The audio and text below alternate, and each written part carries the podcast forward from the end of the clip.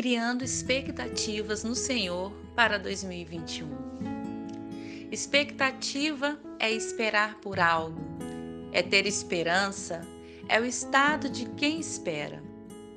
Toda transição nos gera expectativas.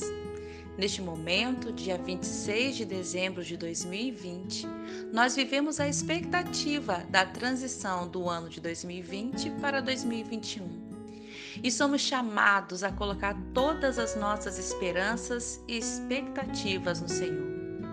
Por quê? Pelo simples fato de que Ele é a nossa força, o nosso caminho, o nosso amparo e presença certa.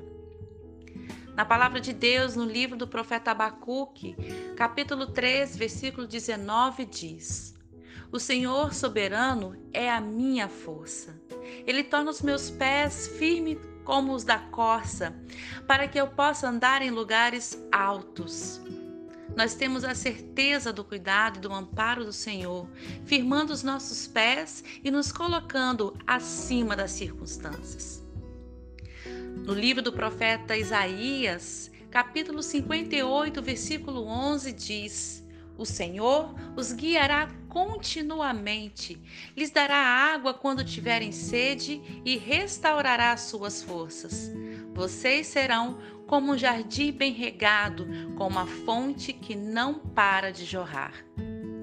Não importa onde estejamos e o quão difícil seja, nós temos a promessa da provisão e do refrigério do Senhor.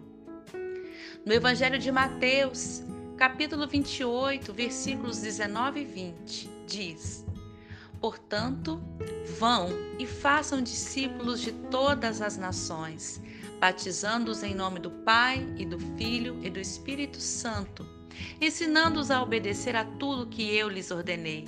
E eu estarei sempre com vocês até o fim dos tempos.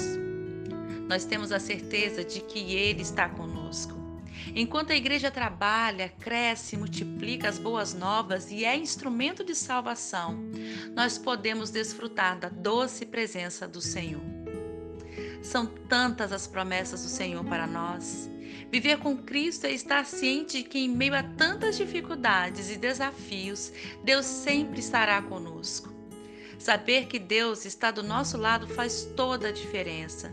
E como encaramos os desafios da nossa vida? Nesses dias que antecedem a virada do ano, se dedica a memorizar, a meditar nesses textos, de forma a torná-los parte do seu dia a dia e de sua experiência de vida. Creia, creia expectativas para o próximo ano. Deus o abençoe.